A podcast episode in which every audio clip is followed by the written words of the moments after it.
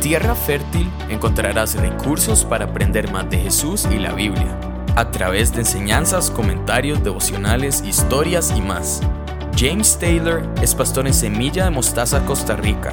También es empresario, esposo y papá.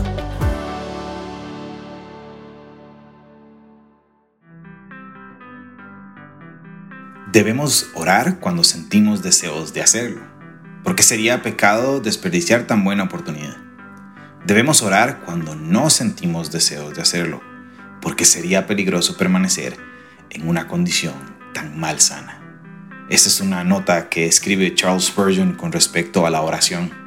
En nuestro podcast de hoy vamos a conversar acerca de la mejor conversación que podemos tener y es sobre la oración esta manera que Dios nos dejó para comunicarnos con Él. ¿Qué tal todos? ¿Cómo están?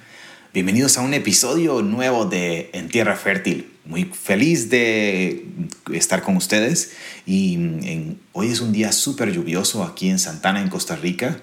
Un día como para estar en las cobijas todo el día pero estoy muy emocionado de continuar nuestra serie Lo Esencial y quiero agradecer a todos los que nos han enviado sus comentarios y sus eh, mensajes eh, de lo que Dios les ha estado hablando con respecto a esta serie. Hay, ciertas cosas esenciales, es la idea de hablar de esto, cosas esenciales de nuestra fe y vimos el mensaje de la cruz, eh, vimos esta No quiero ir a la iglesia, que por cierto fue una de las que tuvo más comentarios. Em, y hoy vamos a hablar de esta mejor conversación que vos y yo podemos tener. Creo que todos disfrutamos de una muy buena conversación. Todos disfrutamos de una buena sentada, obviamente con un buen cafecito y tener una buena conversación con alguien, más si tenemos cosas en común, más si disfrutamos. Y el tiempo pasa volando cuando tenemos estas conversaciones, cuando estamos hablando de cosas que nos, em, nos, nos apasionen. Y precisamente en el tema de orar, yo me he dado cuenta que muchas personas, una persona me escribía una vez en, en Instagram y me decía, eh, eh, James, vos podrías escribirme una oración para yo repetirla. Y fue una oportunidad súper linda de, de, cómo mi esposa y yo pudimos enseñarle a esta persona a cómo orar y cómo tener, aplicar y utilizar esa herramienta tan valiosa que Dios nos dejó. Eh, en Primera de Tesalonicenses capítulo 5 versículo 17, Pablo le dice a esta iglesia, le dice, oren sin cesar. Decir, que en todo tiempo nosotros tenemos que estar orando. Y Hebreos 4:16 dice que acerquémonos confiadamente al trono de la gracia para recibir misericordia y hallar gracia que nos ayude en el momento en que más lo necesitamos. La oración es un esencial de nuestra vida. Necesitamos constantemente estar orando. Necesitamos, como decía nuestra introducción, ya sea que lo sintamos o si no lo sintamos, es algo que naturalmente nuestra vida necesita. Philip Yancey en uno de sus libros dice que oramos porque no podemos evitarlo y es algo que viene eh, dentro de nosotros. ¿Y qué es orar? ¿O qué incluye orar? Normalmente cuando pensamos en orar, pensamos en peticiones. Y claro, la Biblia nos enseña que una manera de orar, eh, parte de la oración es venir y tener peticiones. Eh, pero las, las, la oración es mucho más. Incluye peticiones, incluye confesiones, incluye adoración, alabanza, acción de gracias a Dios e inclusive incluye intercesiones, está este ruego que nos presentamos delante de Dios para orar eh, eh, y para pedir y para venir delante de su presencia. La oración es el contacto de un alma viviente con Dios. En oración Dios se agacha para besarnos, para bendecirnos, para ayudar en todo lo que puedas idear o necesitar. Necesitamos orar. Esto es algo importante y creo que hoy es una muy buena oportunidad para que aprendamos a cómo podemos eh, tener esa conversación o la mejor conversación que vos y yo vayamos a tener. Em, los discípulos le hicieron esta pregunta a Jesús. Eh, le dijeron, maestro, enséñanos a orar y, y la Biblia registra esta respuesta que Jesús le da y le dice así, leo para ustedes, Mateo 6 del 9 al 13, dice, ustedes deben orar así. Padre nuestro, que estás en el cielo, santificado sea tu nombre, venga tu reino, hágase tu voluntad en la tierra como en el cielo. Danos hoy el pan cotidiano, perdónanos nuestras deudas, como también nosotros hemos perdonado a nuestros deudores. Y no nos dejes caer en tentación, sino líbranos del maligno. Algo importante antes de avanzar es lo siguiente. Es que nosotros cuando queremos aprender a orar, creo que la mejor manera es ir y estudiar las oraciones de la Biblia.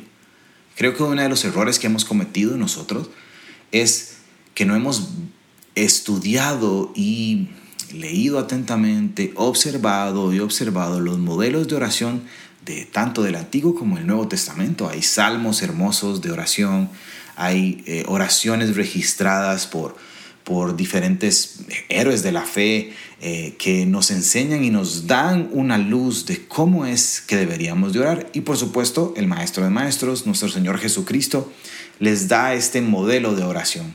Entonces, cuando tengas dudas de cómo orar, cómo conversar con Dios, anda a la Biblia, busca las oraciones, Efesios capítulo 1, capítulo 2, ahí registra tres oraciones de Pablo que son preciosas, que nos pueden enseñar y nos pueden dar un modelo de oración. Ahora, este Padre Nuestro es un texto que vos definitivamente, seas cristiano o no seas cristiano, eh, lo has escuchado en determinado momento. Este, este sermón eh, lo vemos en Lucas capítulo 8 también, esta, esta, esta manera de orar, esta enseñanza de orar y también lo vemos acá en, en el sermón conocido como el Sermón del Monte, cuando Jesús se, se, se, para en este monte y empieza a enseñar. Y como les decía, es una oración muy popular y es un modelo de oración que está, es muy interesante porque si lo analizamos, está dividido en básicamente dos grandes partes. Una tiene que ver con Dios, donde venimos y lo exaltamos, dice tu nombre, tu reino, hágase tu voluntad. Y otra tiene que ver con nosotros, danos, perdónanos líbranos, no nos dejes caer en la tentación. Y este modelo de oración incluye alabanza, incluye sumisión, incluye petición, incluye confesión, incluye y humillación. Y yo creo que estos son elementos que siempre tienen que venir, que estar, perdón, presentes en nuestras oraciones. Y aquí es donde nos damos cuenta que la mejor conversación no es solamente pedir. Y no quiero sonar eh, em, insistente, pero sí, en, la oración es más que pedir. Y pero por supuesto que el Señor quiere que él que nosotros nos acercamos y pidamos y por supuesto pedirles, pero pedir conforme a su voluntad. Y, Jesús que vino a enseñarnos todo a nosotros cómo vivir, cómo comportarnos en nuestros, en nuestros tiempos, em, nos, nos, nos enseña este precioso modelo de oración. Eh, y me gustaría que pudiéramos eh, tomar un momento para, para analizar y para desmenuzar un poquitito este Padre nuestro. Así que el Señor les dice, ok, así es como tienen que orar. Padre nuestro. Esta fue una sorpresa. Yo me imagino que cuando los discípulos de Jesús escuchan Padre nuestro, de cierta manera se sorprenden porque ellos estaban acostumbrados a orar de otra manera o el inicio de sus oraciones estaban acostumbrados a iniciar de otra manera. Ellos oraban al Dios de Israel, al Dios de Jacob, al Dios de Isaac, pero aquí Jesús viene a, confirmar y a revelarnos que somos hijos de Dios, que, que a todo el que pone la esperanza de su vida en Jesús es considerado hijo de Dios y les dice, ustedes pueden orar así. Padre nuestro. Y inmediatamente dice que estás en el cielo. Y me encanta esa combinación. Padre nuestro, una relación cercana. Pero estás en el cielo, gobiernas sobre todas las cosas. Y esto es una manera de exaltar a Dios y también de humillarme delante de Él. Y eso es un muy buen principio para, esos son los mejores principios de oración, orar con humildad y es parte también de alabarle. Cuando yo le digo a Dios, Padre nuestro que estás en el cielo, lo estoy exaltando y yo me estoy humillando. En Lucas capítulo 18 vemos esta parábola que el Señor cuenta de estos dos hombres que fueron al templo a orar. Uno era un fariseo y otro era un recaudador de impuestos. El fariseo, conocido como por su, su excelencia, su excelente conocimiento en la ley, un hombre legalista, un hombre que, era apasionado por y conocedor del Antiguo Testamento. Y, y, este hombre recaudador de impuestos, un hombre que ante los ojos de los judíos era un traicionero porque se había aliado al imperio romano para, para recaudar impuestos y también para cobrar adicionalmente para dejarse una ganancia. Y este hombre fariseo, su oración está llena de Oh Dios, gracias, porque no soy como otros hombres, porque no soy ladrón, no soy malhechor, no soy ni los, como los adúlteros y mucho menos como este recaudador de impuestos. Ayuno dos veces a la semana, doy mi diezmo de todo lo que recibo. Pero el recaudador de impuestos, que estaba lejos, que ni siquiera se atrevía a levantar su mirada al cielo, más bien se golpeaba contra el pecho y decía, oh Dios, ten compasión de mí, que soy un pecador. Y, Jesús termina esta parábola diciéndoles que al que se enaltece será humillado, pero el que se humilla será enaltecido. Nuestras oraciones tienen que iniciar con un profundo sentido de eh, humillación, sí, de venir delante de Dios y, caer de rodillas. Eh, Jesús también nos enseña que a puerta cerrada donde nadie nos ve, donde podamos tener una conversación íntima con Dios y en donde podamos venir y descargar inclusive eh, ese orgullo y ese ego que muchos de nosotros eh, tienen. Importante humillarnos. O tenemos, perdón. Eh, definitivamente tenemos. Y el Padre nuestro continúa así. Santificado sea tu nombre. esta frase la hemos escuchado muchas veces, pero creo que es importante analizar un momento cuando decimos santificado, que sea su nombre, es una expresión de decirle, Señor, tú eres el único. Señor, no hay nadie como vos, sos único.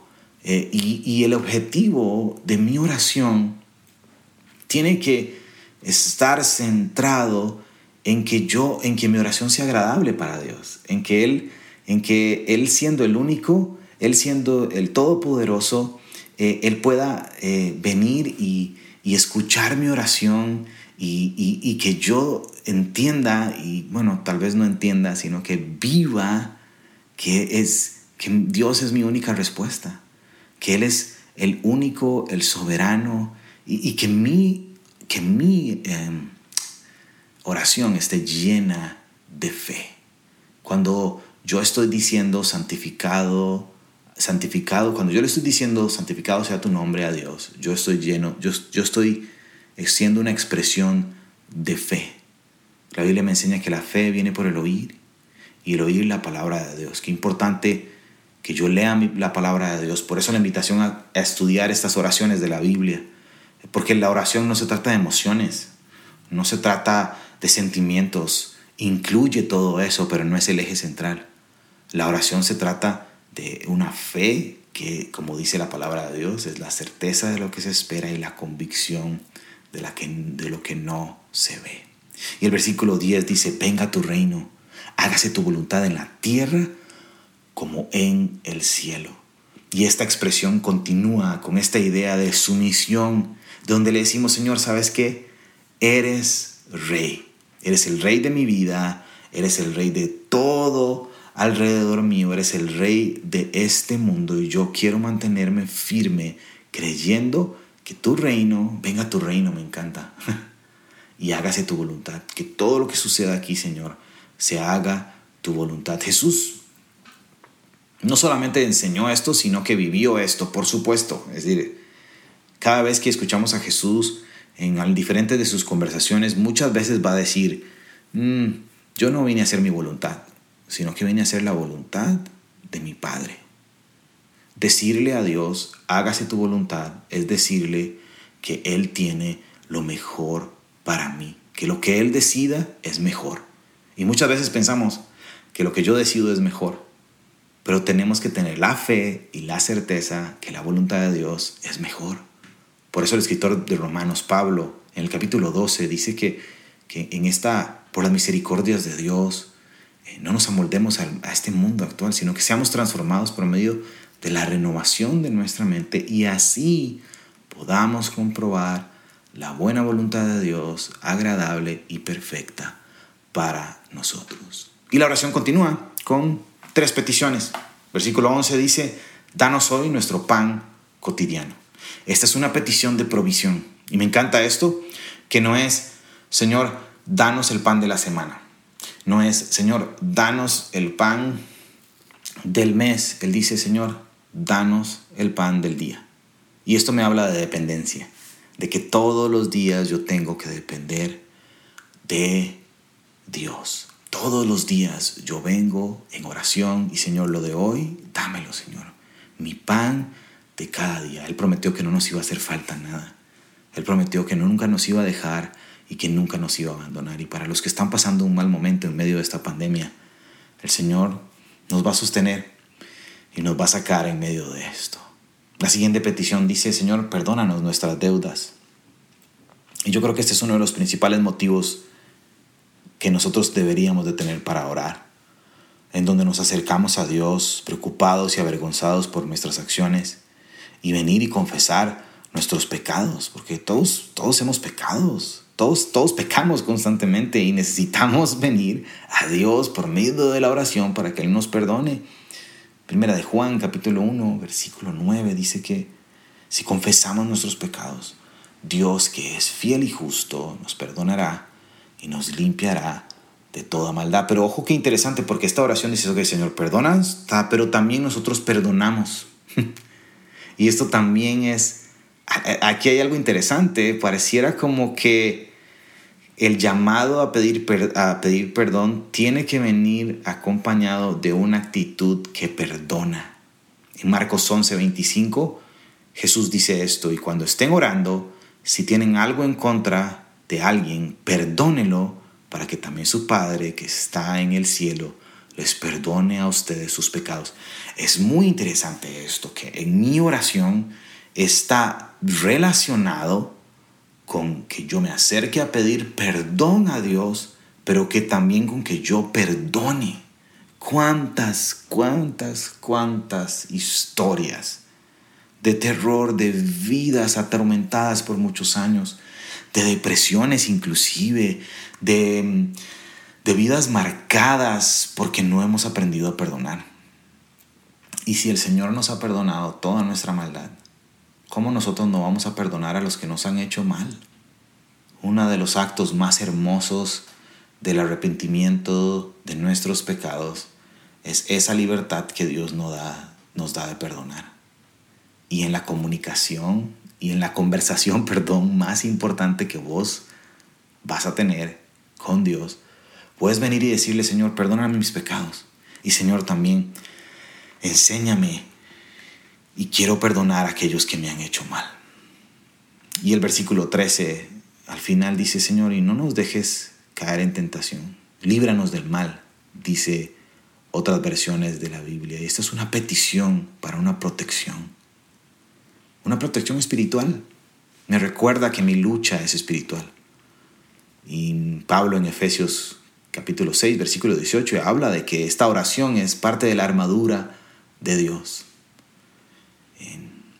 Y qué necesario es estar siempre listos en oración, estar siempre ejerciendo esta herramienta que ejercita ese músculo mío y fortalece ese músculo mío de la fe en medio de cualquier circunstancia. Tal vez vos estás diciendo, bueno James, es que yo muchas veces no sé ni qué decir. yo trato, yo voy ahí manejando, yo voy eh, camino a mi trabajo o me despierto en la mañana o al final en la noche y muchas veces no sé qué decir. Y, y una muy buena manera de acercarnos es precisamente así. En Romanos capítulo 8, versículo 26 dice que así mismo en nuestra debilidad, el Espíritu acude a ayudarnos. No sabemos qué pedir, pero el Espíritu mismo intercede por nosotros con gemidos que no pueden expresarse con palabras. ¿Qué quiero decir con esto? Sí está este precioso modelo de oración. Ejercitémoslo, utilicémoslo, hagámoslo bien, acerquémonos confiadamente al trono de la gracia, pero también acerquémonos humildemente, humildemente, rendidos delante de Dios. Y si a veces simplemente tenemos que decir, Señor, no sé qué decir, pero pon palabras en mi boca o intercede por mí, el Espíritu Santo va a venir y ayudarnos a tener la mejor conversación del mundo. Estos tiempos que estamos viviendo, ¿qué tal si aprendemos a orar? ¿Y qué tal si ejercemos y utilizamos esta herramienta súper útil para nosotros conversar con Dios? Que Dios los bendiga muchísimo y que todos estos textos que hemos leído encuentren tierra fértil en sus corazones. De ahí un árbol plantado junto a las aguas, que su hoja no cae y que a su tiempo da un fruto, un fruto que perdure. Nos vemos la próxima semana. Gracias a David Guevara, nuestro productor, gracias a mi esposa Mile, gracias a mi hija Lía, que nos ayuda también en redes sociales. Y si necesitas que oremos por vos, ¿por qué no nos escribís un mensajito? Nos encantaría ponerte en nuestra lista de oración y orar los unos por los otros. Nos hablamos la próxima semana. Dios los bendiga. Gracias por escucharnos. Espera el próximo episodio. Te invitamos a suscribirte en las plataformas de Spotify, Apple Podcasts o Google Podcasts. Además, seguimos en nuestras redes sociales de Facebook e Instagram.